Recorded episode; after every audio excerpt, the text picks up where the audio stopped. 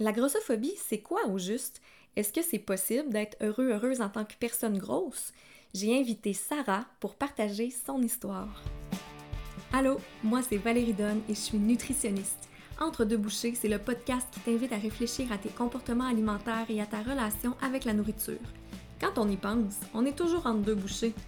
Si on en profitait pour déconstruire nos croyances, trouver notre équilibre alimentaire heureux et bâtir un monde plus doux pour les jeunes générations, Allô, merci d'être à nouveau à l'écoute pour cet épisode. Et avant que je te laisse sur la discussion que j'ai eue avec Sarah, je veux faire mon avertissement habituel parce que cet épisode-ci en particulier va traiter de grossophobie et de troubles alimentaires à travers le témoignage de Sarah. Donc si jamais tu crois que c'est pas un bon moment pour toi, mais je t'invite à arrêter ton écoute ici.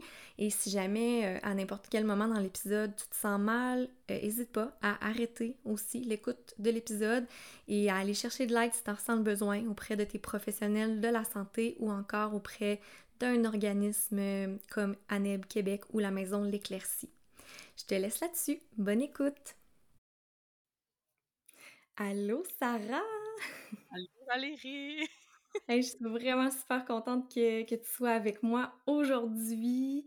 Euh, comme on s'est dit euh, ensemble avant de commencer l'enregistrement, moi, mon, le sujet que, je voulais aborder en fait là, sur, sur le podcast, euh, c'était un peu la, grossophobie en général, mais tu sais, je me suis dit aussi que moi, en tant que personne mince, je j'étais pas nécessairement la meilleure pour aborder ça, surtout pas toute seule. Fait euh, Sarah, j'imagine qu'il y a sûrement plusieurs personnes qui écoutent, qui te connaissent là, euh, sur le compte Corps. Mais pour les personnes qui te connaîtraient pas, est-ce que tu veux te présenter un petit peu, nous dire quelques mots sur toi? Ben oui, absolument. Donc, je suis Sarah, je suis euh, sur les réseaux sociaux, Instagram, TikTok, euh, tous ceux qu'on connaît bien aujourd'hui. Et je parle notamment de grossophobie et de ce que c'est de vivre dans un corps gros comme le mien. puis de, de, vraiment un peu de tout et de rien, de mes défis dans le quotidien ou même mes bonnes choses du quotidien par rapport à, ça, à mon corps et comment je navigue le monde à travers mon corps gros. Exister en tant que personne grosse, exact, Ouais. Je trouve que c'est un sujet qui est quand même vraiment important à, aborder parce que la, perception de la société, c'est assez, ça peut être super difficile. J'imagine que, au quotidien, vivre la grossophobie, là, ça doit vraiment être quelque chose qui est pas évident à gérer. Puis je sais pas si, euh, si tu étais à l'aise, peut-être avant qu'on rentre plus comme dans le vif du sujet, plus personnel, t'es-tu à l'aise de nous parler un petit peu de c'est quoi la grossophobie, euh, comment ça peut se, manifester, tout ça? La grossophobie, c'est vraiment les comportements stigmatisants envers les personnes grosses dans la société.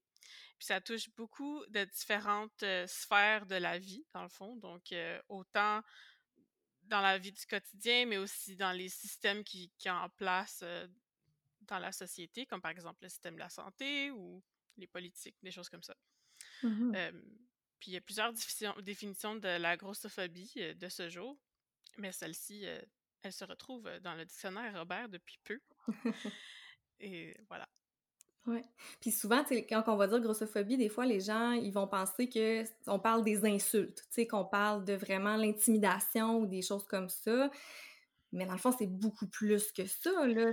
Exactement. C'est beaucoup, beaucoup plus large. C'est sûr que les insultes en font partie, mais c'est aussi, euh, par exemple, le mobilier, euh, pas pouvoir s'asseoir dans les chaises, dans les lieux publics, euh, dans l'autobus. C'est aussi les, lieux qui sont pas adaptés, mais aussi les outils qui sont pas adaptés. Par exemple, si je vais chez le médecin puis qu'il veut prendre la pression, mais ben, le brassard, il faut qu'il soit plus grand. il y a aussi la mode, effectivement, s'habiller, acheter du linge, c'est très, très compliqué quand on est plus une personne plus grosse. donc, comme je disais, ça touche vraiment plusieurs sphères de la vie d'une personne, en fait. Mais vraiment, puis tu sais, dans les petits ça s'accumule finalement les petits moments du quotidien. Mm-hmm. Des fois, on entend parler aussi de grossophobie ordinaire, là, qui est comme peut-être moins évidente, mais plus plus, euh, plus subtile, mais c'est tout aussi grave finalement parce que ces petites choses-là finissent par, euh, par s'accumuler. Oui, c'est vraiment comme En fait, c'est vraiment des micro-agressions qu'on Ouais. subit à tous les jours. Euh, puis peut-être qu'on s'en rend pas compte non plus sur le moment, mais comme tu dis, ça s'accumule. Puis à un moment donné, ça devient très, très lourd à gérer. Surtout quand on est seul là- là-dedans, puis que, que les autres personnes autour de nous sont minces et que ces personnes-là ont peut-être pas nécessairement des mauvaises intentions, mais euh, qui ont aussi grandi dans la société grossophobe, donc ne, ne se rendent pas compte que leurs actes ou leurs faits et gestes euh, sont en fait euh, néfastes. Ben oui, puis parlant de grandir dans une société grossophobe, est-ce que tu voudrais nous parler un petit peu, de, de toi, mettons, ton image corporelle, ta relation avec les aliments, comment ça a évolué dans le temps? Je sais pas si tu veux commencer par ton enfance. J'imagine qu'il y a beaucoup de choses à, à dire là-dessus. Oui, vraiment. Ben, en fait, ça a été un gros travail Ah.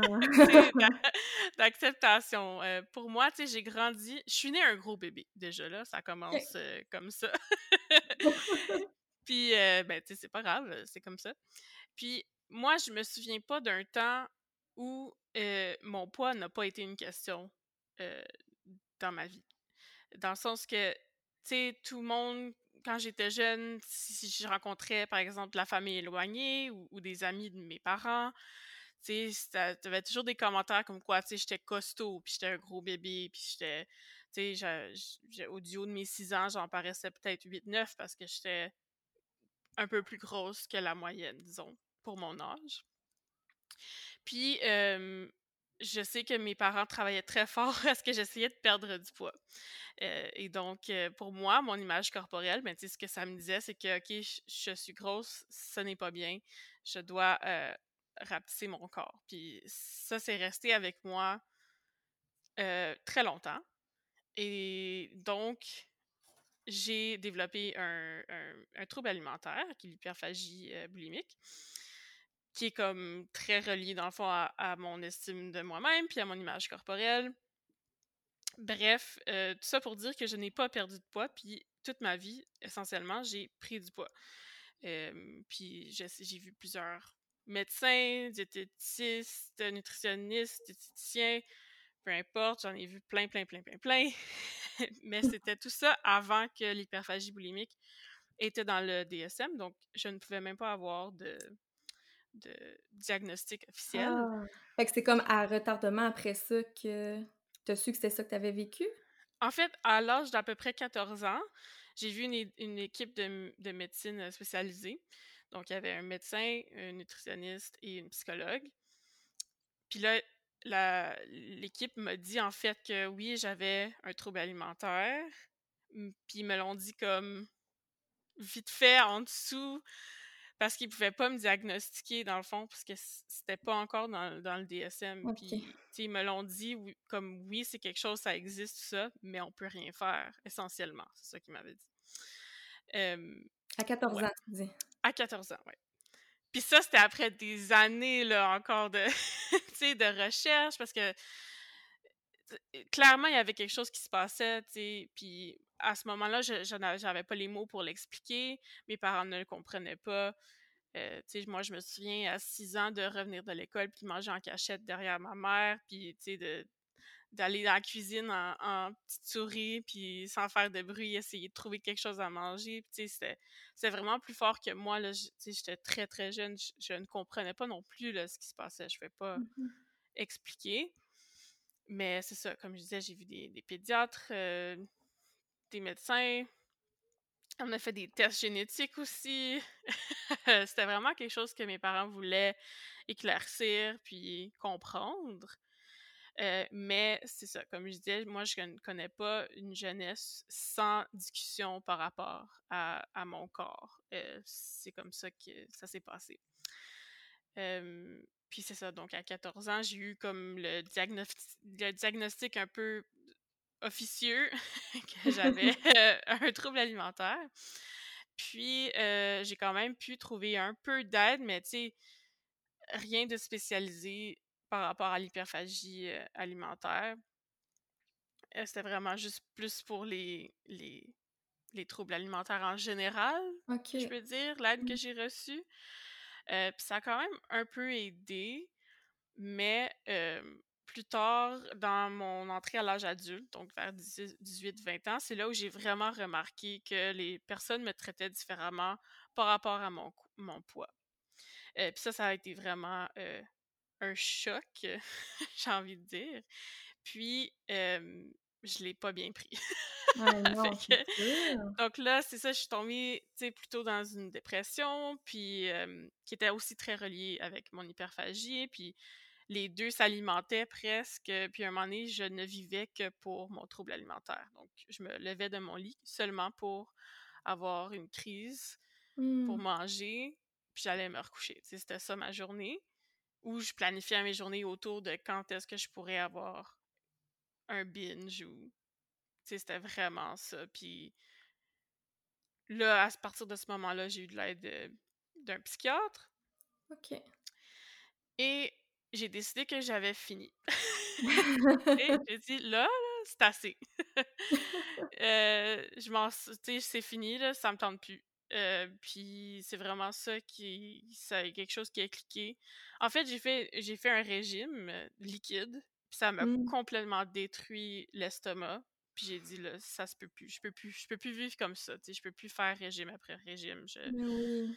Ah, parce que ça, c'était pas ton premier, là. Non, c'est ça. J'ai fait des Weight Watchers, j'ai fait Atkins, j'ai fait la soupe au chou, tu sais, j'ai tout essayé vraiment, là, comme... Euh, puis c'était vraiment... j'ai décidé, j'avais à peu près 21 ans, j'ai dit, ça suffit, je vais vivre ma vie, puis je vais avoir du plaisir, tu sais. Mmh. fait que, tu sais, avec j'ai pris comme totalement une différente approche à l'aide que je recevais. Au lieu de d'avoir comme but de, de, diminuer la taille de mon corps, ben mon but c'était de me sentir bien. Puis c'est là que ça a Mmh. commencé à plus fonctionner, évidemment. Oui, c'est sûr. Mais c'est ça, ça a pris quand même beaucoup de temps. Aujourd'hui, je suis vraiment complètement à l'aise avec mon corps. Puis, tu sais, je réapprends à, à, me nourrir, même si ça fait plusieurs années que je suis sortie de, de mon trouble alimentaire. Ça reste que c'est quand même un peu de travail à faire, tu sais. Puis de, de, de, réapprendre à se nourrir, de s'alimenter, de sans tomber dans, dans, le régime, mais aussi en ayant du plaisir. Mais, tu sais, c'est ça, c'est tout un équilibre.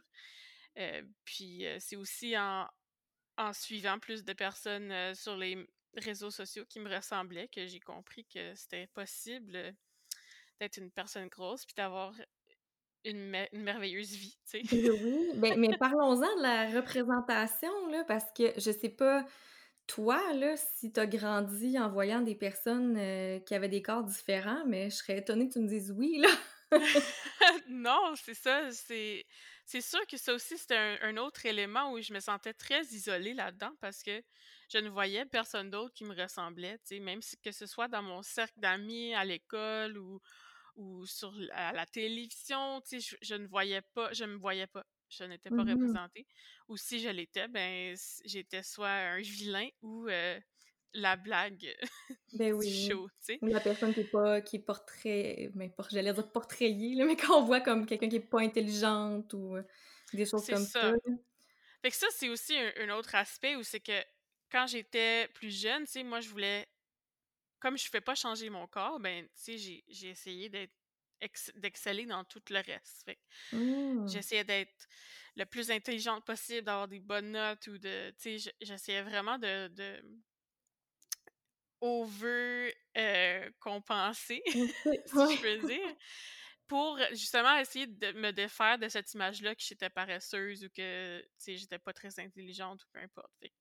J'avais comme le double, l'espèce de double entrée dans ma tête que, tu sais, je suis grosse, je peux pas changer mon corps, mais je vais être une bonne grosse, euh, comme on Ah. dit. Ça, c'est encore une autre discussion, mais Oui, ben on peut rentrer dedans si tu veux, là, moi ça va me faire plaisir. Je pense qu'il y a des gens qui ont besoin qu'on en parle. ben c'est ça. Fait que moi, je passais des heures à me préparer le matin, à faire sûr que je sens bon, que j'ai mon maquillage qui est bien fait, que mes cheveux soient bien faits, puis que je me promène bien, que j'ai une bonne posture. Tu sais, c'était c'est vraiment toute la journée, j'étais consciente de ce que j'avais l'air, Mmh. puis j'étais consciente de l'image que je projetais, tu sais, pour essayer d'avoir un peu le contrôle au moins. Si je vais contrôler ça, ben j'allais le faire, tu sais. Aïe aïe, hein, c'est ça la la société te voit tellement d'une certaine façon aussi, il y a tellement de préjugés qui sont associés, heu, aux personnes qui ont un corps plus gros là, fait que là, toi tu t'es dit: «Ben OK, je vis avec ce préjugé-là, mais il faut que je compense ailleurs pour essayer d'augmenter ma valeur aux yeux des autres», genre? Oui, exactement, c'était vraiment ça la valeur aux aux yeux des autres, puis j'étais tannée de me faire sous-estimer aussi, tu sais? Mmh. tu le sens quand tu tu parles à quelqu'un puis qui qui a un qui porte un jugement sur toi, ça ça se sent tout de suite, heu, même si c'est pas voulu ou si c'est inconscient, ça se ressent, puis moi, j'étais pas capable de vivre avec ça, ça ça m'écœurait. Je voulais être prise au sérieux, je voulais impressionner les gens, je voulais que, que les gens soient ou qu'ils changent leurs préjugés très rapidement, donc heu, j'essayais très fort, mais ça marchait pas tout le temps. Ça. Tu mettais sur tes épaules à toi de changer tout qu'est-ce qui a été construit par le monde aussi là. Puis ouais, puis c'est ça puis ça, je le faisais aussi inconsciemment, tu sais, en ce moment, j'en parle comme si c'était quelque chose que je faisais très consciemment, Mmh. mais ça l'était vraiment Ben pas, là. Tu sais, j'étais dans mon adolescence, là, je je je ne savais pas que c'était ça que je faisais Mmh. vraiment, c'est juste que, j'avais une bataille à l'intérieur de moi que que je je n'étais pas au courant, que j'ai Mmh. découvert, bien plus tard, dans ma vie. Beh oui. Ouais, puis tu sais, même en même en tant que personne grosse, ces biais-là, ils ont été implantés dans ta tête à toi aussi, en quelque part, tu sais, quand on parle de de grossophobie, heu, intrapersonnelle ou internalisée, heu, tu sais, Oui. quand tu es un enfant puis tu grandis juste avec les messages, heu, comme quoi la minceur, c'est la seule, avenue qui est possible, pour le bonheur, là, tu sais, c'est Mmh pratiquement mh. ça, là, qu'on entend dans c'est pas dit comme ça, mais tu sais, c'est subtil un peu partout, là. Mais Puis oui, absolument. C'est ça que je vivais justement quand j'allais voir tous les médecins qui me disaient: «Ben, tu es en haut de la courbe, heu, faut que tu perdes du poids, machin». Moi, ce que j'entends là, c'est que faut que je sois mince, non seulement pour ma santé, mais aussi parce que j'aurai plus d'amis ou j'aurai des petits copains. Puis c'est ça qu'on me disait littéralement, là, tu sais, Mmh me mh. disaient: «Si tu veux un chum, machin, ben, va falloir que tu perdes du poids» ou ou des choses comme ça. Fait que c'est sûr qu'à un moment donné, beh, je me dis: «OK, c'est moi le problème, puis faut que je me règle», tu sais, faut que je m'arrange pour que que je règle ce problème-là. Puis puis ça m'a pris vraiment du temps à à comprendre que que c'était plus gros que ça, que c'était pas nécessairement moi le problème. C'est ça. Puis qu'il y Mmh. a des facteurs qui sont complètement incontrôlables aussi, là, à un moment donné, heu des fois, tu sais, ben, des fois, souvent, les gens ont l'idée préconçue que si tu as ce type de corps-là, ben, c'est parce que tes habitudes de vie, ils sont pas bonnes, tu sais. Puis là, toi, tu racontes ton histoire, puis tu as passé toute ton enfance, puis ton adolescence, puis le début de ton âge adulte, même à mettre tellement d'efforts dans essayer de changer ton corps, là, tu sais, c'est loin d'être une histoire de motivation ou de paresse, là. Absolument pas. Vraiment, j'ai j'ai littéralement tout essayé, j'ai envie de dire. Puis il y a rien qui a fonctionné. Tout ce que ça a fait, c'est que ça m'a fait prendre du poids encore et encore et Mmh. encore parce que ça l'a nourri mon, trouble alimentaire, puis ça l'a aussi nourri mes insécurités, puis tu sais, tout ça, c'est comme un cercle vicieux Mmh. qui n'arrête jamais. Donc c'est vraiment, c'est vraiment incroyable la pression que je ressentais quand je vivais dans ce cercle vicieux-là. Puis c'est vraiment j'ai vraiment tout, tout, tout essayé puis ça a pas fonctionné. Puis même aujourd'hui, une fois que je suis sortie, de mon trouble alimentaire, ben, même avant, je me disais: «Ah ben, une fois que j'aurai réglé cet aspect-là de ma vie, ben, je vais reperdre tout mon poids». Heu, puis c'est pas comme ça que ça s'est passé, évidemment. Mmh. Tu sais, aujourd'hui, je suis bien contente d'avoir, heu, de de pouvoir dire que j'ai des meilleures habitudes de vie, que je m'alimente bien, puis que je bouge mon corps, puis tu sais, je suis restée au même poids. Mais pour moi, ça, c'est un accomplissement, tu sais. J'ai jamais gardé mon poids Mmh. pendant plus de comme 1 an, là. Mais ça, les gens, ils ils le voient pas, ils le savent pas quand ils me regardent, tu sais. Ils ça ils eux, ils pensent: «Ah, ben, c'est une personne grosse, puis elle fait rien». Mais Ouais. mais non. C'est tellement plus grand que ça, il y a tellement de choses, il y a tellement de facteurs, puis j'aimerais ça pouvoir expliquer toute ma vie à tous les gens qui me jugent, mais c'est impossible. Mmh. Ben non, c'est ça.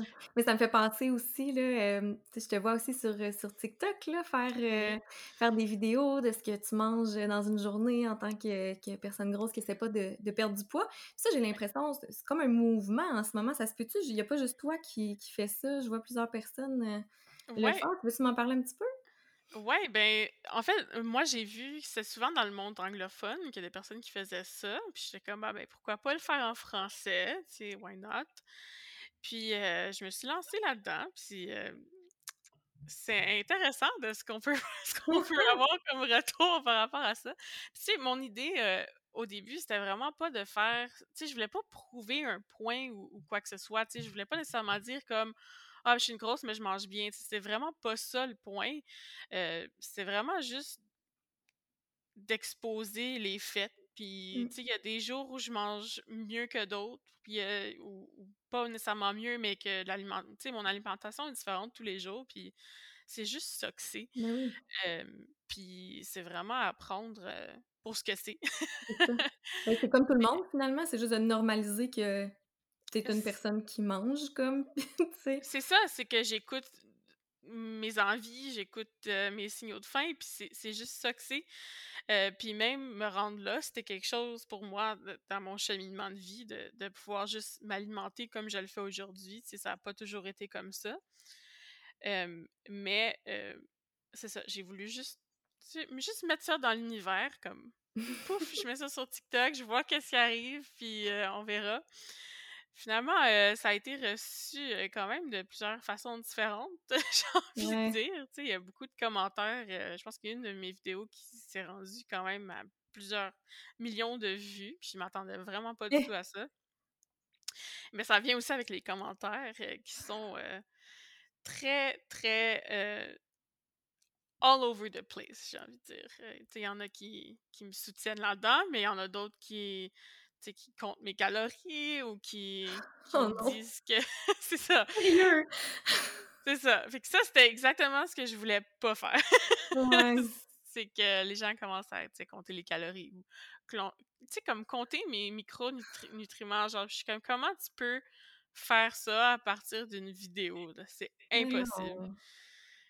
mais en même temps moi je trouve ça super intéressant d'un niveau social que tu sais une personne grosse met une vidéo de ce qu'elle mange en une journée, puis de regarder les commentaires, ça mmh. prouve exactement ce que je, ce que j'ai ce que je dis par rapport à la grossophobie, c'est que tu sais moi si je commence à manger en public, tous les regards se retournent vers moi, puis c'est comme qu'est-ce qu'elle mange, puis combien qu'elle mange, puis comment vite qu'elle mange, puis tu sais no wonder après qu'il y a des gens qui ont peur de manger en public ou qui développent des troubles alimentaires, c'est exactement ça.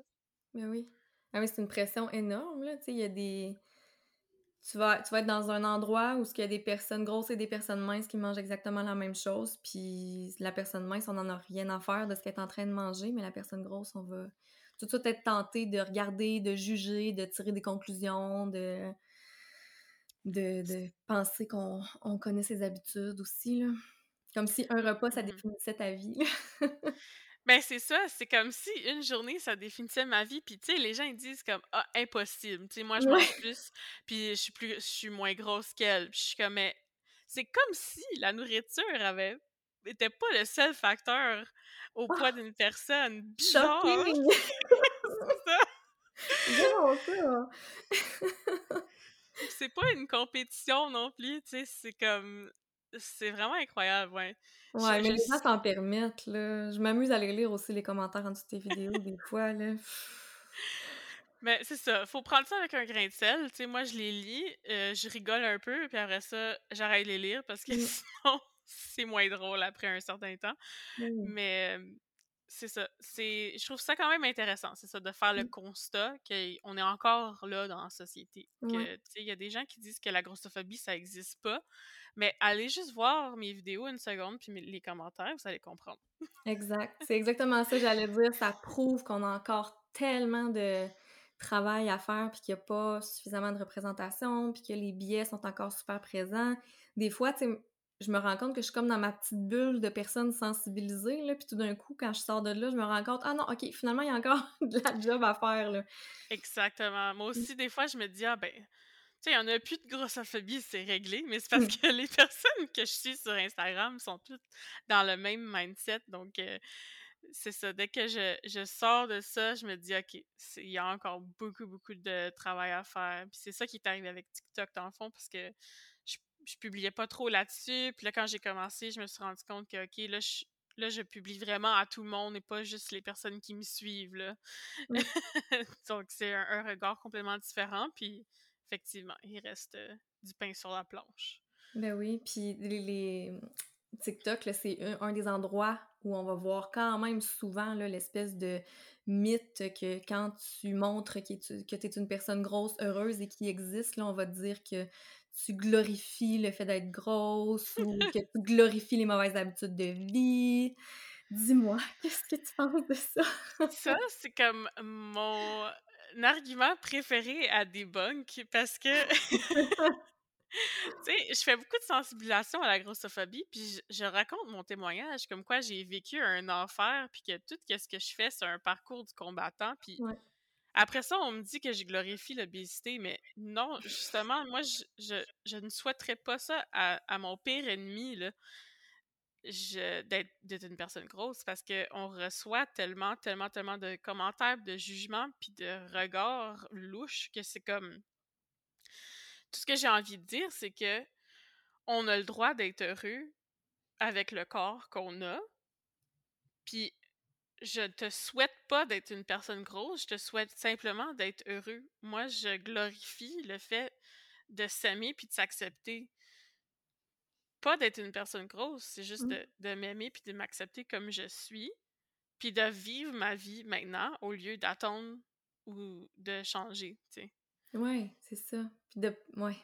Ça me ça me ramène aussi un petit peu avec le qu'on a mentionné vite, vite tantôt, là, tu sais, l'image de la bonne personne grosse, là, tu sais, mmh qui, euh, c'est une personne souvent on va on va on va se dire: «OK, ben, tu sais, t'es grosse, tu veux t'aimer, c'est correct, mais à condition que, mettons, euh, justement, tu fasses attention à ton apparence, tu sais, que tu t'arranges, que tu essaies peut-être de perdre du poids aussi. Mmh souvent, ça fait partie des conditions pour juger. Euh, tu sais, c'est comme, tu peux être grosse tant que tu veux pas le rester, genre, tu sais, c'est comme, Exactement. tu travailles pour ne pas l'être.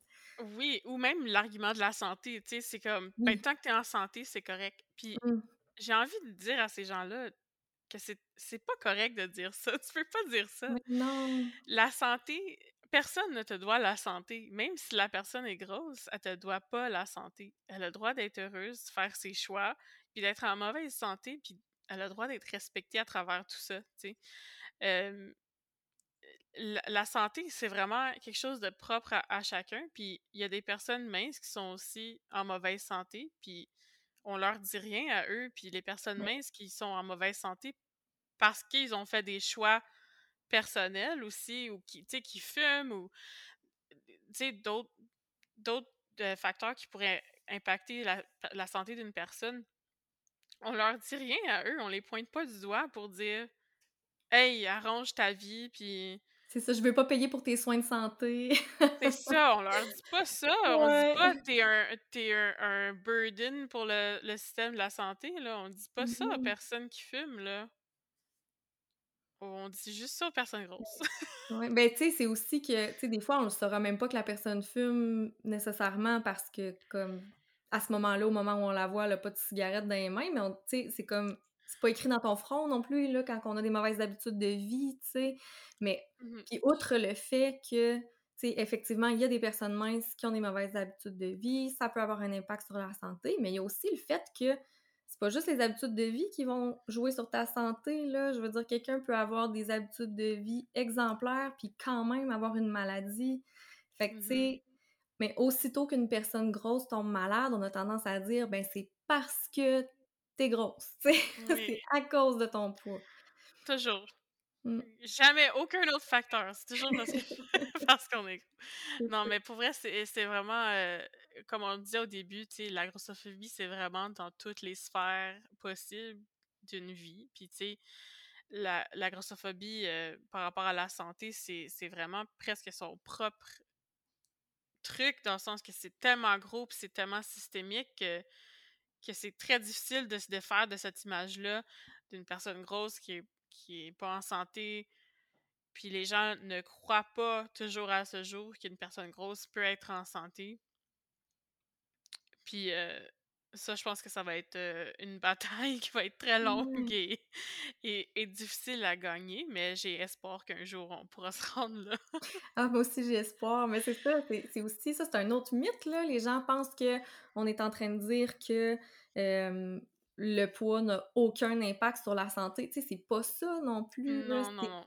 C'est un facteur parmi tant d'autres, puis c'est un facteur sur lequel on n'a pas vraiment de contrôle direct, tu sais, c'est très limité qu'est-ce qu'on qu'est-ce qu'on peut faire. Puis, comme tu le disais tantôt aussi, tu peux avoir des saines habitudes de vie, puis avoir quand même encore un corps qui est gros, puis ça veut pas dire que t'as pas des, tu portes pas des actions qui sont bénéfiques pour ta santé, là, tu sais. Exact, exact. deux choses complètement différentes. Puis, tu sais, on parle de système médical. Euh, on peut peut-être euh, rentrer un petit peu là-dedans aussi. Je sais pas à quel point on va ouvrir la, boîte de Pandore, mais, tu sais, c'est sûr que de ce que j'en comprends, le fait qu'il y ait de la, grossophobie au niveau du système de santé, ça fait aussi en sorte que on craint d'aller consulter pour pas se faire juger, ou on se dit qu'on va juste me dire encore que c'est mon poids le problème, est-ce qu'on va m'examiner correctement? Est-ce qu'il va avoir les appareils adéquats pour la grosseur de mon corps pour que j'ai les tests qui sont nécessaires? ça doit être une inquiétude quand même de plus, là. Ben oui, c'est sûr, c'est sûr. Euh, puis comme je le disais pendant que je racontais mon parcours, tu sais, quand j'étais en dépression, euh, puis que je ne vivais que pour mon trouble alimentaire, j'ai voulu chercher de l'aide, puis j'ai dit à ma médecin, tu sais, comme j'aimerais ça être internée quelque part, comme j'ai besoin d'aide vraiment beaucoup, mmh. Puis, tu sais, elle a dit, ben, tu sais, elle était super fine, ma, ma médecin à ce temps-là, puis elle a dit, je vais essayer, tu sais, puis elle a, elle a essayé, elle a, elle a vraiment fait des démarches auprès de quelques euh, groupes euh, qui s'occupaient de personnes avec euh, des troubles alimentaires, puis j'ai été refusée euh, simplement parce que j'avais euh, mon indice de masse corporelle. Euh, ils ne pouvaient pas ah, m'aider parce que mon, mon IMC était trop élevé, puis ils aidaient seulement, dans le fond, les personnes qui étaient à risque pour, leur, pour, leur survie. Puis moi, j'étais complètement, dans un état d'esprit où j'étais complètement... J'étais à risque pour ma santé à ce moment-là. Tu sais, je, me faisais du mal littéralement tous les jours avec mon trouble alimentaire. Puis c'était impossible d'avoir de l'aide à cause de mon IMC. Puis là, même plus tard, euh, j'ai eu des problèmes euh, de dos où j'ai dû être hospitalisée puisque j'étais complètement immobile. Puis même là, tu sais, il avait pas de jaquette qui me faisait. Euh, tu sais, j'ai été déshabillée. Puis là, c'est beaucoup de détails, mais j'avais mes, euh, j'avais mes règles à ce moment-là. Puis comme ils m'ont déshabillée, mais il n'y avait pas de culotte qui me faisait, fait qu'ils m'ont juste laissé comme ça. Fait que j'avais du sang partout, tu sais. Puis c'était même pas... Tu sais, eux, ils se sont même pas posé la question, là, comme j'avais juste une jaquette trop petite qui me couvrait à moitié, puis du sang qui me coulait sur les jambes, puis c'était ça, là. Mais, euh allô, la dignité, là, c'est quoi ça? Vraiment, ah, c'est. Tellement désolée. puis, non, mais tu sais, aujourd'hui, je regarde ça avec du recul, puis je me dis que je voudrais tellement que qu'on fasse quelque chose par rapport à ça, que les gens soient sensibilisés, euh, les employés, les hôpitaux, qu'ils aient les outils nécessaires. Puis, sais, je dis ça comme ça, mais moi, aujourd'hui, j'ai peur d'aller chez le médecin ou que j'ai peur qu'il m'arrive quelque chose parce que j'ai peur d'être maltraitée encore une fois. Donc, c'est sûr que j'évite d'aller chez les, docteurs, les médecins, le plus possible, malheureusement. Mais ce qui fait que je suis beaucoup plus, beaucoup plus. Je fais beaucoup plus attention, en fait, dans ma vie de tous les jours. Je fais très attention de pas tomber sur la glace ou de glisser sur la neige. je, je fais vraiment attention. Même quand je joue au volleyball, tu sais, je, calcule chaque pas, parce que sinon, je sais que si je me fais mal, il y a possibilité que je me fasse pas bien traiter à l'hôpital ou qu'il n'y ait pas les outils nécessaires pour me traiter. Puis ça, c'est vraiment quelque chose encore aujourd'hui que, tu sais, j'ai pas le choix de, de, faire ça, tu sais, dans le sens pour me protéger moi-même. Euh, tu sais, oui, je peux m'accepter autant que, que je m'accepte aujourd'hui, puis je peux m'aimer en tant qu'aujourd'hui, mais cet aspect-là de ma vie, je peux pas le, laisser aller parce que c'est mm-hmm. vraiment pour me protéger, malheureusement. Puis c'est pour ça que je disais tantôt, j'espère qu'un jour on va se rendre à un, temps où, tu sais, je vais, je vais me sentir bien d'aller chez le médecin, mais, tu sais, si j'ai un petit problème, j'y vais, mais je suis assurée d'avoir des commentaires sur mon poids, même si j'ai une infection urinaire, tu sais, ou peu importe ce que c'est. On va me dire, as-tu pensé à la chirurgie bariatrique ou ah. n'importe, tu sais, c'est immanquable. C'est sûr que ça l'arrive. surtout dans un monde où je n'ai pas de médecin de famille en ce moment, donc à chaque fois c'est quelqu'un de nouveau, tu sais, je peux, c'est la situation de beaucoup de personnes aussi, j'imagine, qui n'ont pas de docteur ou de médecin de famille, puis qui doivent changer de personne à chaque fois qu'ils voient quelqu'un, puis il faut réexpliquer, puis il faut redire, non, ça m'intéresse pas. Ça aussi, c'est toute une job, là. Ben de oui. dire comme. Tout ton courage pour aller là parce que tout ça va arriver, tu sais. C'est ça. C'est que non seulement tu ramasses ton courage pour y aller, puis là, ça arrive quand même, puis là, il faut que tu te défendes. Ah. Puis tu te dises non, ça m'intéresse pas.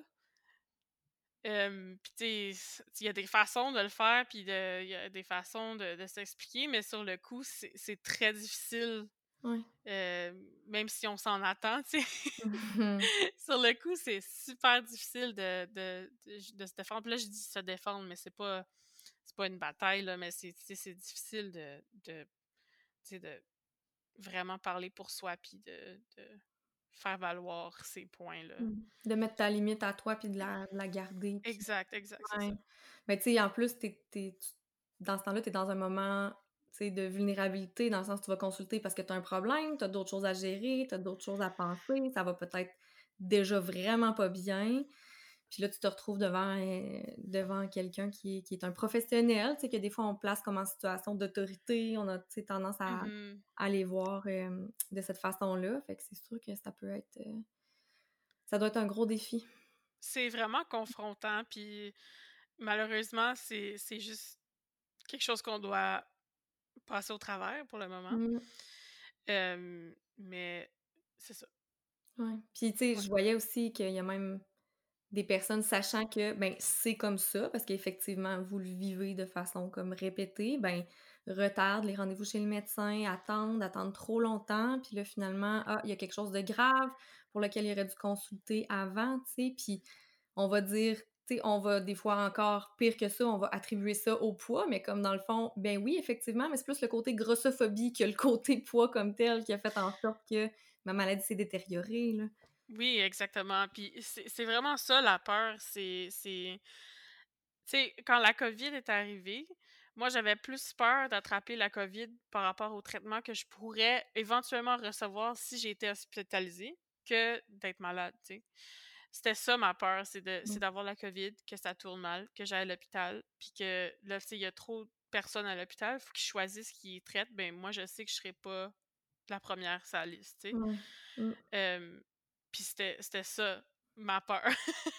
Mais je comprends donc. Puis tu sais, tu, on voyait aussi, tu sais, sur les réseaux sociaux, tu sais, les gens qui commentaient, ben là, euh, les personnes qui ont des complications, euh, c'est parce qu'ils ont des comorbidités, comme si c'était pas grave, là, tu sais, ou, euh, ah ben, mm-hmm. tu sais, c'est une personne grosse, tu sais, elle peut bien avoir développé des complications, mais comme, on peut-tu garder en tête que c'est un humain, s'il vous plaît, déjà Exactement. C'est ça, surtout que tu lis comme ça. Fait que moi, je, m'imagine dans cette situation-là. Je suis un numéro parmi tant d'autres, mais je suis la personne grosse, tu sais, du lot qui a la COVID puis que ça a tourné mal. Ben, c'est sûr que je, je, vais être. Tu sais, ben, je dis ça. Mais je veux dire, c'est sûr qu'il va y avoir des préjugés par rapport, à ma situation, puis que je serais peut-être pas traitée de la même façon. Mmh. Puis c'est ça qui, m'inquiète euh, vraiment le plus. Euh, dans le monde médical. Mais en même temps, je veux aussi réitérer que c'est pas tous, tous les Non, médecins. non, c'est vrai. On, on le clou, là, Oh, mais... là, ouais. Il y a des Ouais. médecins out there qui, sont au courant, qui sont sensibilisés pour la euh, sur la grossophobie. Si vous avez un médecin qui est pas euh, grossophobe, ben je suis jalouse, mais aussi euh, je suis très contente pour vous. Parce que je sais que ça existe. Mon médecin, avant qu'elle parte à la retraite, était vraiment, vraiment fine. Puis elle comprenait absolument Mm. Mes enjeux puis ma situation. Malheureusement, euh, elle, euh, fait- c'est ça, elle est partie à la retraite, mais je cherche euh, encore aujourd'hui quelqu'un qui pourra lui arriver juste, même pas Ah. genre au cheville, tu sais. Mais oui, c'est sûr que je pense qu'il y a de plus en plus de monde qui se sensibilise. Puis, tu sais, même les, les personnes avec qui c'est encore problématique, tu sais, c'est... On s'entend, là, c'est c'est pas qu'ils ont des mauvaises intentions, mais c'est peut-être un manque d'information ou de sensibilisation ou... euh, tu sais, c'est... euh, c'est pas, c'est pas que c'est des méchantes personnes, là, dans le fond, c'est ça que... Oui, je c'est ça. C'est vraiment. Je, je pense que même la plupart des gens ont des bonnes intentions Ouais. quand, quand ils, ils- ils font des commentaires ou, ou même les médecins quand ils proposent des solutions comme la chirurgie bariatrique. euh, ils ont des bonnes intentions, c'est juste que d'après moi, ils ont, ils ont c'est ça, pas euh, eu toutes les informations. Puis on s'entend que même le monde médical, dans les études médicales, c'est déjà biaisé dans le sens que tu apprends quand tu es à l'école pour euh, devenir médecin, mais tu apprends que les personnes grosses euh, ont. euh, c'est- ça fait partie des comor- comorbidités, puis que tu apprends le biais dans le fond, puis tu, tu fais toute ta carrière là-dessus. Les, hum- les médecins sont des humains aussi, tu sais, qui sont dans le même monde grossophobe que nous. C'est ça. Donc, c'est encore le cercle vicieux de, Mm. de, ce qu'on apprend à travers la société, mais aussi par les études, mais qui sont aussi biaisés par la société. Fait à un moment Ouais. donné, il faut juste briser la chaîne, puis se regarder, puis vraiment essayer de mieux comprendre c'est quoi vraiment le problème.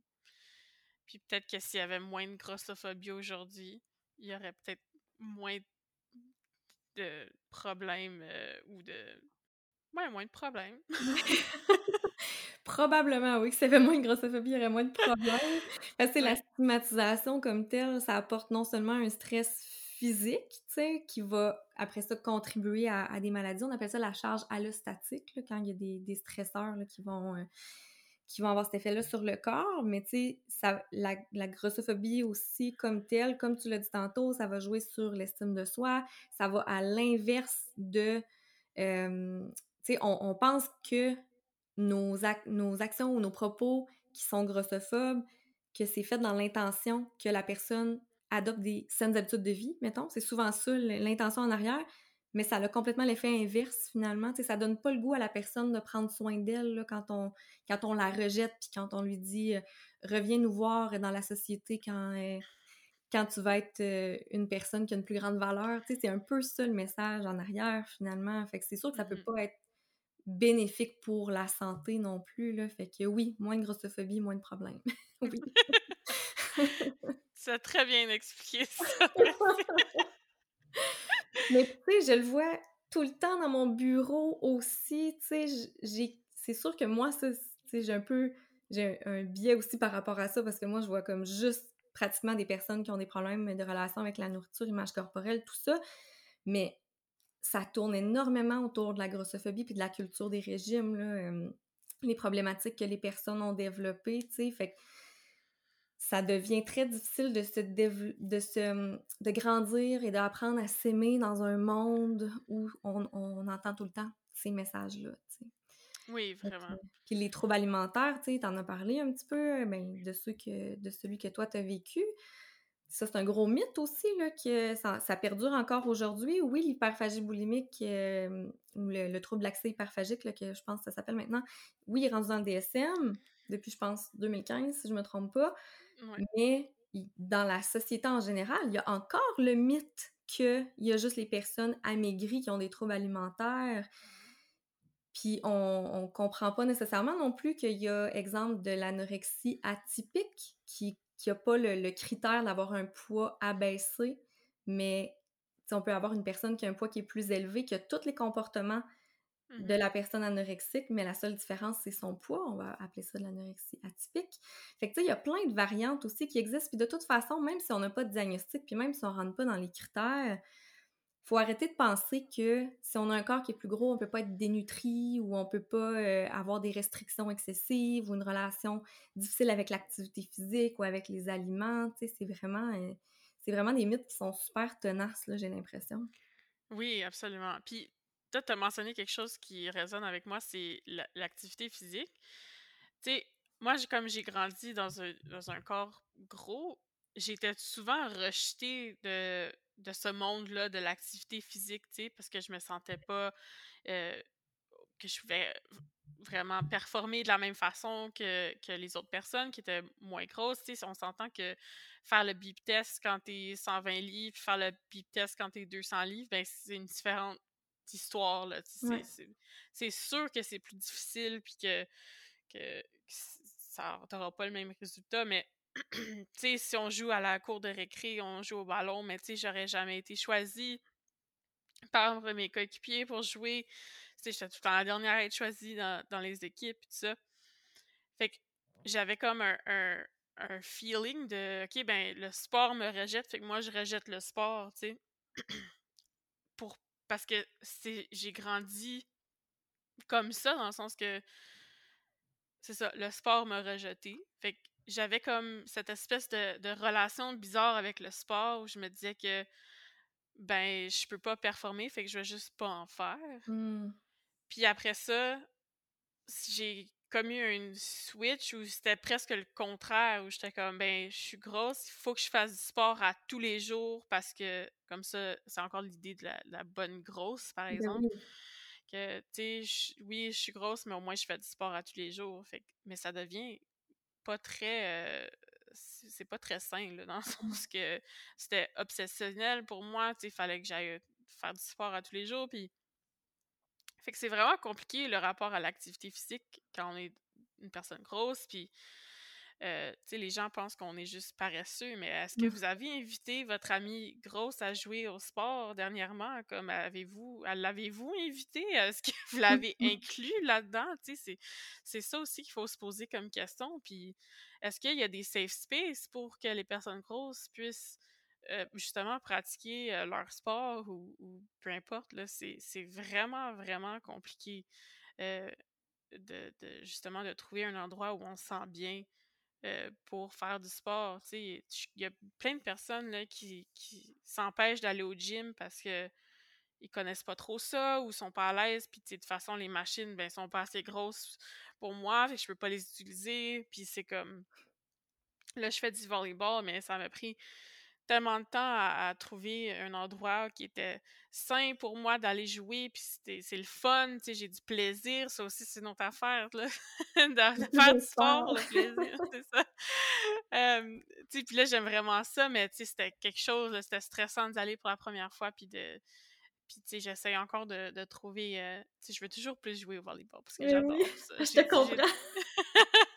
J'ai du plaisir. Fait j'essaie de trouver des places où je peux, tu sais, faire du drop-in puis juste me joindre, mais c'est- toujours compliqué parce que je, le- tu sais, encore là, je le ressens que les gens ont un jugement. Ils me voient arriver, disant, ben, elle sera pas bonne, ou, tu sais, Mm. passent pas la balle, ou, tu sais, fait que c'est complexe, là, tout ça. C'est vraiment, vraiment dans chaque sphère de notre vie. Puis Ah. euh, j'ai envie de dire à- aux personnes qui ont des jugements par rapport aux personnes grosses qui font pas nécessairement de sport, mais comme Premièrement, essayez de faire du sport avec des poids sur le partout de votre corps, c'est plus difficile, je vais vous le dire. Mm. Puis deuxièmement, mais invitez vos amis qui sont plus gros à jouer avec vous, puis donnez-leur la même chance que tout le monde, que tous vos collègues, tous vos, vos coéquipiers, peu importe. Tellement. Puis, tu sais, ça commence très jeune, là, comme tu disais, le- la relation avec l'activité physique. Puis souvent, ça va être comme, on entend euh, damned if you do, damned if you don't, là. Tu sais, ouais, comme si tu y vas pas faire du sport, t'es pas correct. Mais si tu y vas, c'est pas correct parce que tu te fais pointer du doigt, puis il y a pas d'espace pour toi. Puis, tu sais, Puis il n'y a pas de linge de a sport pas de linge de sport. Ouais, Les dossards te font pas. Tu sais, s'il y a une équipe, il y a des t-shirts, tout le monde s'achète des t-shirts qui matchent, mais toi, t'en auras pas parce qu'il n'y a Mm. pas ta taille. Tu sais, c'est Ouais, tout, tout dans l'univers du sport est fait pour rejeter les personnes grosses. c'est comme, allô, genre, Ça n'a pas de bon sens. ouais.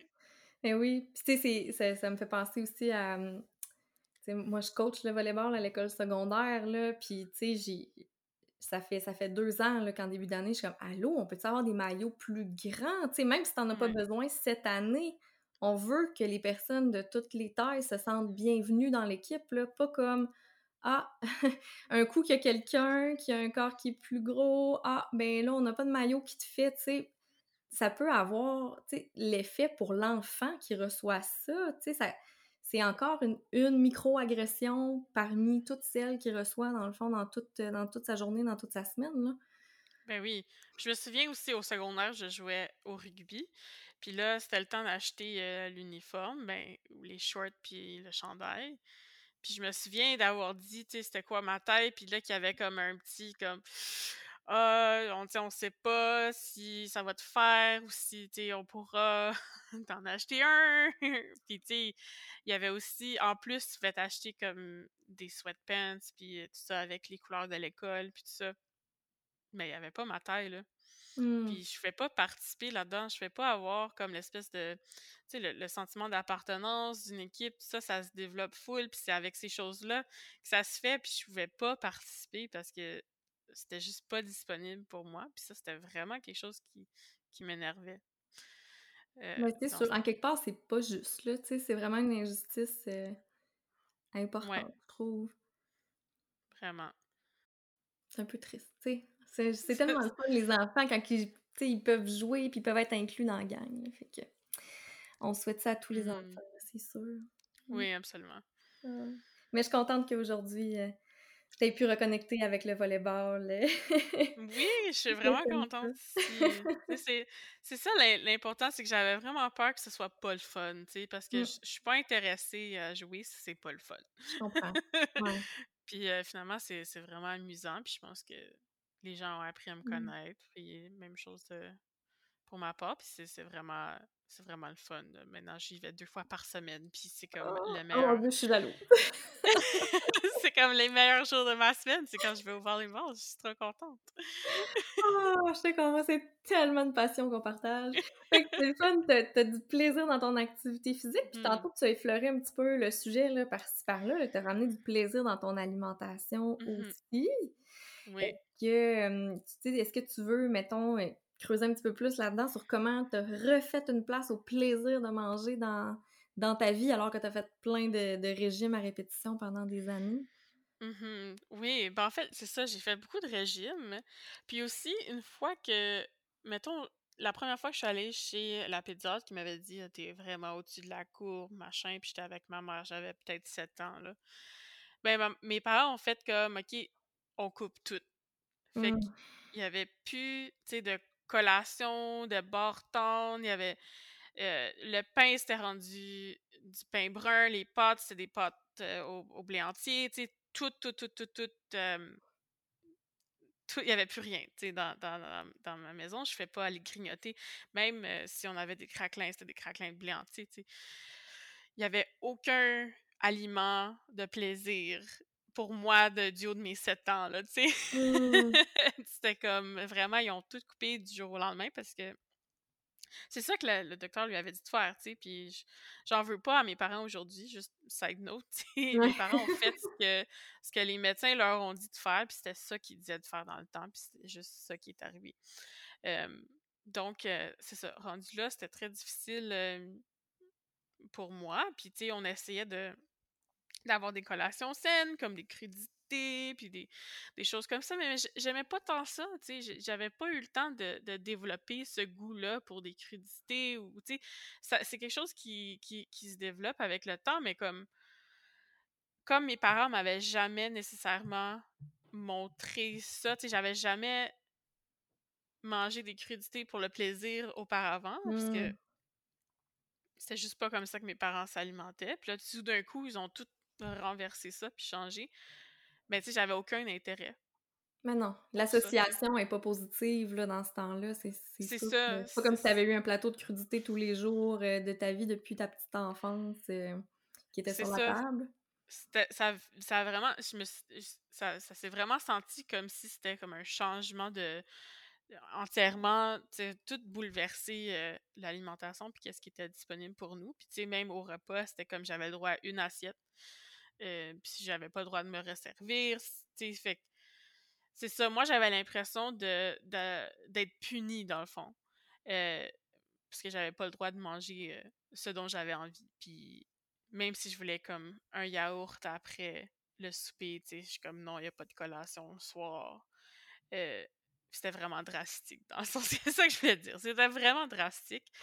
puis, tranquillement, tu sais, quand on a grandi, moi et mes sœurs, ben, tu sais, tranquillement, ça l'a changé, mais quand même, tout le long, on a gardé le pattern de faire des régimes c'est ça qui arrive avec les régimes, c'est que tu en fais un pendant un, mois, puis après ça, t'arrêtes, puis après ça, tu recommences un mmh. autre. Mais on a fait exactement ça. Puis même, même, mes parents euh, participaient. Parce qu'eux aussi, ils se disaient, ben nous autres aussi, on va perdre du poids. Ah, c'était toute la famille, c'est ça. C'était tout le monde, on fait tout le régime. Euh, je ris, mais, c'est pas drôle, là, on s'entend. Je veux juste faire une là. mais tu sais, moi, je, je suis capable d'avoir beaucoup de recul là-dessus. pour moi, ça feel comme si c'était une différente personne. Là. Mmh. pour moi, c'est vraiment comme. C'est pour ça que c'est facile à en parler, parce que c'est une autre vie. Ah, tant mieux. Mais c'est ça, fait que on a fait. on a fait le, le Atkins, qui est comme tu manges du poulet puis des légumes verts non assaisonnés, genre, si ça t'aurait pas. Genre, ouais. Euh, ou, tu sais, la soupe aux choux. On a mangé de la soupe aux choux pendant une semaine. Quand t'étais enfant! ouais, j'étais enfant. Je, je devais avoir. C'est pas plus plaisant pour un adulte, mais comme ça me semble assez rough là, pour un enfant. Là. Ouais, c'était pas très plaisant. Mais, puis je sais que c'est ça, toute la famille le faisait, mais je sais que mes sœurs avaient certains passe-droits, dans le sens que elles avaient plus le droit de certaines choses que, que moi, parce qu'elles, elles n'avaient pas nécessairement de, problème avec leur poids ou quoi que ce soit. Et c'était plus serré pour moi. Puis quand elles sont devenues plus adultes, ben il y avait ça s'est beaucoup desserré, mais moi j'ai gardé quand même euh, des habitudes euh, un peu plus strictes. Puis même si on est venu à un point où genre mon père il me proposait de l'argent pour les kilos perdus, comme si tu perds un kilo, ben je te donne 10 dollars. Ou mmh. si tu perds 10 kilos, je t'offre un iPod Shuffle. C'était ça la nouvelle chose qui oh sortirait à ce moment-là. Puis, tu sais, je l'ai faite, là. Moi, je voulais l'iPod Shuffle. J'ai ben perdu 10 kilos. Mais après ça, je m'en foutais de ces, 10 $-là. Mmh. fait que j'ai repris tout mon poids, là, après ça. Mais oui, puis de toute façon, la façon dont tu les avais perdus, c'était probablement que ça te prédisposait à reprendre ce poids-là, justement. Ben, c'est ça. Tu j'essaie de pas trop manger, tout ça. Fait que, en tout cas, c'était quand même. c'était quelque chose en grandissant. Puis. je me souviens que je faisais mes lunchs pour l'école, puis que j'avais pas trop de choix, là, tu sais. J'étais comme, bon, ben, si je peux prendre mon, les restants d'hier, puis je prends des carottes, des céleris, puis un fromage, puis c'est ça, là, tu sais. Puis je me souviens aussi que, tu sais, mes, mes parents, ils sont français, fait que des fois, l'été, ils m'envoyaient chez mes grands-parents en France. Puis mes grands-parents en France aussi, là, ils faisaient mon régime. Fait que... Ah ouais. C'était vraiment comme c'était ça ma vie, tu sais, puis je m'en souviens que je pensais à ça non-stop, c'était tout le temps ça, tu sais, ça, ça, revenait, puis les repas, c'était comme, OK, qu'est-ce qu'on mange ce soir? J'étais obsédée, là, je revenais de l'école, je disais, maman, qu'est-ce qu'on mange ce soir? Parce que je voulais me préparer mentalement que je serais pas satisfaite, tu sais. Ah. puis euh, c'était ça pendant un bout. Puis là, plus vers l'âge adulte où j'ai commencé d'avoir mon propre travail, puis mes propres sous, ben, je me trouvais des, des, des raisons pour manger à l'extérieur de la maison, tu sais. Ah, je m'en vais avec des amis au resto ou comme, tu sais, je, je travaille tard ce soir, fait que je vais pas manger à la maison. Puis, tu sais, là, j'ai retrouvé un petit peu le, le plaisir de manger, sauf que c'est ça, là, c'est en même temps que je suis retombée à fond dans mon trouble alimentaire, parce que tout d'un coup, tous les aliments étaient disponibles pour moi. C'est comme eu le retour du pendule, là. C'est ça, exactement. C'est que là, j'avais rien à la maison, j'avais pas de sous, fait que je mangeais ce qu'il y avait disponible, mais c'était pas tant le fun. Puis là, boum, j'avais les sous, les ressources, je pouvais m'acheter ce que je voulais, je fais manger ce que je voulais quand je voulais. ben, presque. fait que c'est ça, exactement. Comme tu dis, le retour du pendule, fait que ça m'a vraiment, ça a contribué aussi à, tout ce qui s'est passé dans ma vie à ce moment-là, tu sais, la, dépression, l'hyperphagie, au max, là. Donc, c'est ça. Puis après, quand je suis sortie de ça, c'est là où j'ai comme, OK, j'ai aussi, je suis aussi sortie de, de, chez mes parents, en fait. J'ai déménagé. Puis ça, ça a vraiment beaucoup aidé pour moi, dans le fond, de me sortir de, de ce milieu-là. puis c'est pas méchant envers mes parents, c'est juste que là, avec du recul, je me rends compte que, OK, peut-être que ces patterns d'alimentation-là, OK, que eux aussi, ils vivent un peu, mais différemment. Ils sont eux aussi, ils ont des relations compliquées avec la mmh. nourriture. Je le vois aujourd'hui. Puis avec le recul, ça, a du sens. Là, là je comprends. Là. Je suis comme, ah, il y a un petit moment euh, light bulb, là, comme on dit. Je suis comme, OK. C'est que eux aussi, ils ont des difficultés, là. Avec leur rapport à leur corps, puis leur rapport à, leur image corporelle, c'est sûr, puis à leur rapport avec la nourriture. Puis là, là je comprends là, pourquoi on a fait tout ça, puis j'ai tellement envie de, les aider, mais je, je peux pas les aider là-dedans, moi, en tant que non-professionnel, tu sais, je suis comme, OK, euh, là, je, je, comprends, c'est ça. Mais sortir du, de chez mes parents, ça m'a fait vraiment du bien, puis d'être vraiment maître euh, de, de, mes choix euh, alimentaires. C'est ça qui, qui m'a aidé le plus, je pense, dans ma vie. Puis aussi mon copain qui m'a aussi aidé beaucoup là-dedans. Euh, qui lui euh, est arrivé avec euh, ses habitudes alimentaires saines. Puis j'étais comme, what? les gens mangent comme ça, OK? puis c'est ça. Mais en même temps, ça, ça se règle pas du jour au lendemain. Hein, J'ai envie de dire, c'est pas magique non plus. C'est du travail. J'étais aussi suivie par un psychiatre, psychologue, tout ça. Donc, ça se travaille, puis j'ai envie de dire que c'est pas fini non plus. Là, mmh J'ai pas une alimentation parfaite aujourd'hui, même si je peux dire que je suis sortie de l'hyperphagie, mais ça reste que il y a du travail à faire, puis que je réapprends, puis qu'à chaque, à chaque fois, à chaque jour, je me surprends. Je suis comme, OK, mais j'ai pas faim, je vais arrêter de manger. C'est aussi simple que ça.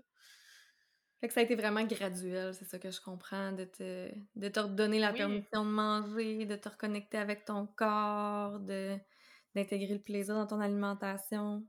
Vraiment, c'est ça, ça a été graduel. Puis aussi, c'est que, tu sais, il faut se défaire de plein de mythes euh, par rapport à l'alimentation. Tellement. que j'ai grandi avec. Tu sais, il y a tous ces aliments-là qui sont euh, le démon, littéralement, que j'ai pas le droit de manger, puis que Là, je me dis, OK, mais j'ai le droit d'en manger. C'est juste que, tu sais, il faut trouver un équilibre là-dedans. Puis c'est ça le, plus difficile pour moi, c'était de trouver l'équilibre. C'est que oui, j'ai le droit de manger une poutine quand j'ai envie de manger une poutine. C'est juste qu'il faut trouver l'équilibre là-dedans. Puis, tu sais, jamais j'aurais cru un jour avoir des cravings de salade, mais ça l'arrive, là. Oh, c'est comme. C'est vraiment. Euh, quelque chose que je découvre, euh, que j'ai découvert tranquillement, puis que je me suis dit, waouh, ok, les gens mangent vraiment euh, comme ça tous les jours. Intuitivement, dans le fond, tu sais. Ben, c'est ça, ça m'a pris tellement de temps, puis j'étais. J'étais choquée que les gens pensaient pas à la nourriture 24-7, là, parce que moi, ah. c'était comme ça que j'ai grandi, là. c'est quelque chose. Ben non, tu sais, souvent, on va faire comme avec les, les, personnes qui ont une relation difficile avec la nourriture, tu sais, on va faire comme l'espèce de tarte ou de pizza de la vie, puis on va, on va mettre mmh des pointes là, selon quel pourcentage les choses occupent dans ta pensée. Puis là, toi, mmh c'était presque juste la nourriture pendant des années, des années. Ben oui, c'est ça. C'était la nourriture, puis mon poids. C'était ça. À quoi je pensais dans mon temps libre. Oh mon Dieu! C'était vraiment ça. Mais en même temps, j'ai envie de dire que c'était comme. C'était vraiment. Je m'en rendais pas compte, là. Mais non. Mmh. Pour moi, c'était normal, puis pour moi, c'était juste ça tout le monde pensait à ça. Mais non. Mais non. c'est pas normal. Mais en plus, ça avait commencé à 7 ans, genre. Fait que, tu sais, mmh c'est sûr que c'était super ancré en toi. Puis, tu sais, même juste quand on, quand on regarde autour de nous, comme on a parlé au début, juste dans la société, c'est quelque chose qui est super présent puis vraiment normalisé, là, de, entre guillemets, faire attention à son poids. Euh, c'est des choses qu'on voit beaucoup à tous les jours. Fait que, ça peut être facile de penser que ben, tout le monde pense à ça tout le temps, mais, mais effectivement, c'est pas souhaitable. Puis comme je disais, moi, le modèle que j'ai eu, c'est mes parents. Puis là, je me rends compte qu'aujourd'hui, eux aussi, ils ont peut-être un petit peu de la misère de ce côté-là. Fait que mmh. c'est sûr que si moi, je vois ça comme modèle, ben, je pense que c'est normal puis que tout le monde vive ça, là. Mais, tu sais, quand je, si je retourne dans mon enfance, j'étais à l'école, puis que on comparait, tu sais, on s'échangeait des collations, là, à l'heure du lunch, puis tout ça. Mais moi, je, je pouvais jamais faire d'échange, parce que j'avais jamais quelque chose de bon, tu sais. rien d'intéressant pour les autres. non, c'est ça. tu sais, je faisais jamais d'échange. J'étais comme, ah, c'est bizarre, tu sais. Euh, euh, eux, ils ont des, des rouleaux fruits. Moi, j'ai euh, des carottes à échanger. Mais euh, non, c'est ça. C'est ça. C'est le, le modèle que j'ai vu ou que j'ai grandi avec. Mmh. Ben, c'était ça, le, modèle. C'était tu penses à la nourriture puis à ton poids. D'être dans la restriction, dans la restriction et encore dans la restriction, mais finalement, c'est ça le, le, mot que j'ai l'impression qui résume euh, une bonne partie de ton enfance, adolescence. Là. Mmh Puis euh, aujourd'hui, toi, est-ce que, est que tu te définis comme, comme une militante anti-grossophobie ou pas nécessairement? quand même, oui. je suis pas opposée. Je suis pas opposée au titre. C'est juste que, tu sais, moi, je, suis vraiment. Euh, je vais vraiment du côté personnel, dans le sens que j'essaie de partager vraiment mon témoignage puis ma vie en particulier, parce que je sais que c'est pas c'est pas tout le monde qui le vit de la même façon. Puis, je suis pas une experte euh, dans la grossophobie, mais ce que je peux partager, par exemple, c'est ce que j'ai vécu. Puis, tu sais, même aujourd'hui, des fois, j'ai vécu des choses que, tu sais, je m'en rendais pas compte que c'était grossophobe, juste c'est seulement après du recul sur certaines situations, je me suis dit, OK, oui, ça c'était grossophobe, puis là, j'ai envie d'en parler, puis de le partager pour que justement les prochaines personnes qui l'entendent puis qui le, qui, vivent puissent s'en rendre compte tout de suite puis essayer de prendre sur eux puis de se défendre ou de, de vraiment poser leurs limites aussi. Ne serait-ce que de se sentir plus compris aussi, tu plus. Ah, ça. Seul, là, on, on, parlait de représentation tantôt, là, c'est super important de partager ton vécu pour justement faire de la représentation, pour euh, Exactement, parce que moi aussi, je me suis sentie vraiment isolée quand j'ai quand j'ai grandissais parce que j'étais toute seule là-dedans, vraiment, tu sais, j'avais pas d'amis qui vivaient la même chose, j'avais pas tu sais, puis je, je le sentais aussi que même à l'intérieur de ma famille, j'étais un cas spécial, puis tu sais, c'était vraiment comme aliénant presque, je me sentais mmh. vraiment seule, puis aujourd'hui, tu sais, je partage sur ma page, puis je reçois tellement de gens qui sont comme « Oh my God, moi aussi! » Puis là, je suis comme « Ah! ça fait tellement du bien de, comme, pouvoir échanger, puis de dire « OK, je suis pas toute seule, là, je me suis pas imaginé de choses, là, c'est vraiment... On est, on est plein à vivre les mêmes choses. » Puis c'est pas juste moi qui est folle dans mon coin à être enragée contre la société. Il y a des raisons pourquoi je partage mon message, puis pourquoi je, je c'est ça, je milite comme tu dis contre la grossophobie, puis que on, on est plein à c'est ça. Mais non, on, se partage nos, nos, témoignages euh, entre nous sur notre euh, belle communauté sur euh, Instagram, puis ça fait vraiment du bien.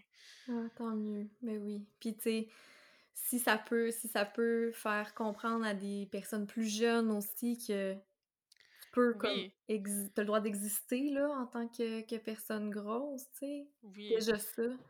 Puis là, je suis vraiment consciente aussi que je suis rendue à un point dans ma vie où, je suis vraiment comblée, puis je, suis, je m'accepte, je, comme je suis, puis je sais que c'est pas tout le monde qui est rendu là, puis c'est extrêmement dur de se rendre là. Mmh. Mais je me sens super euh, choyée de, de m'être rendue là avec toute l'aide que j'ai eue. Puis si je peux au moins partager que ça se peut, puis qu'on peut se rendre là, puis qu'il y a d'autres personnes qui, peuvent s'accepter, ben ma job est faite. Si juste avoir cette option-là, c'est merveilleux. Parce que même avant, quand j'étais jeune, j'avais même pas cette option-là. Pour moi, la seule option, c'était de devenir mince. C'était pas d'être heureuse, c'était de devenir mince. Mais là, je vous le dis aujourd'hui, vous avez l'option d'être heureuse en étant grosse aussi. Ah, c'était un super beau message. Puis, tu sais, je voulais te poser la question en finissant. S'il y avait quelque chose que tu aurais aimé pouvoir dire à la petite Sarah, enfant ou adolescente, je sais Mmh. pas si ça serait ça ou si tu aurais d'autres choses à ajouter.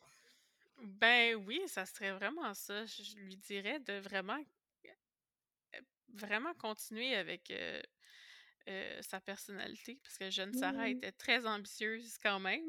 Ah ouais? Oui, puis que ça va aller, puis que tu vas trouver, heu, tu vas trouver ton chemin et tu vas trouver tes personnes aussi plus tard Ah. dans ta vie. Puis, heu, ouais, vraiment juste d'avoir, heu, de la bienveillance, heu, envers, soi-même puis de s'écouter. Oh, c'est beau. Mais merci beaucoup, Sarah. On a parlé Ben, à d'énormément de choses. Je pense qu'on aurait pu parler encore, quand même longtemps. On est allé un peu dans dans plein de de directions, mais je suis sûre que ton témoignage va vraiment faire du bien à beaucoup de gens. Ben, merci de m'avoir reçue. Je suis toujours contente de partager, heu, mon histoire, puis, heu, si, heu, justement j'ai pu toucher au moins une personne, heu, je vais être contente aussi. Ah, ben oui, puis justement, où est-ce que les personnes, s'ils veulent être touchés par toi, où est-ce qu'ils peuvent te retrouver? Ouais, donc, Corps Gros sur pas mal toutes les plateformes, médias sociaux que vous pouvez imaginer. Super!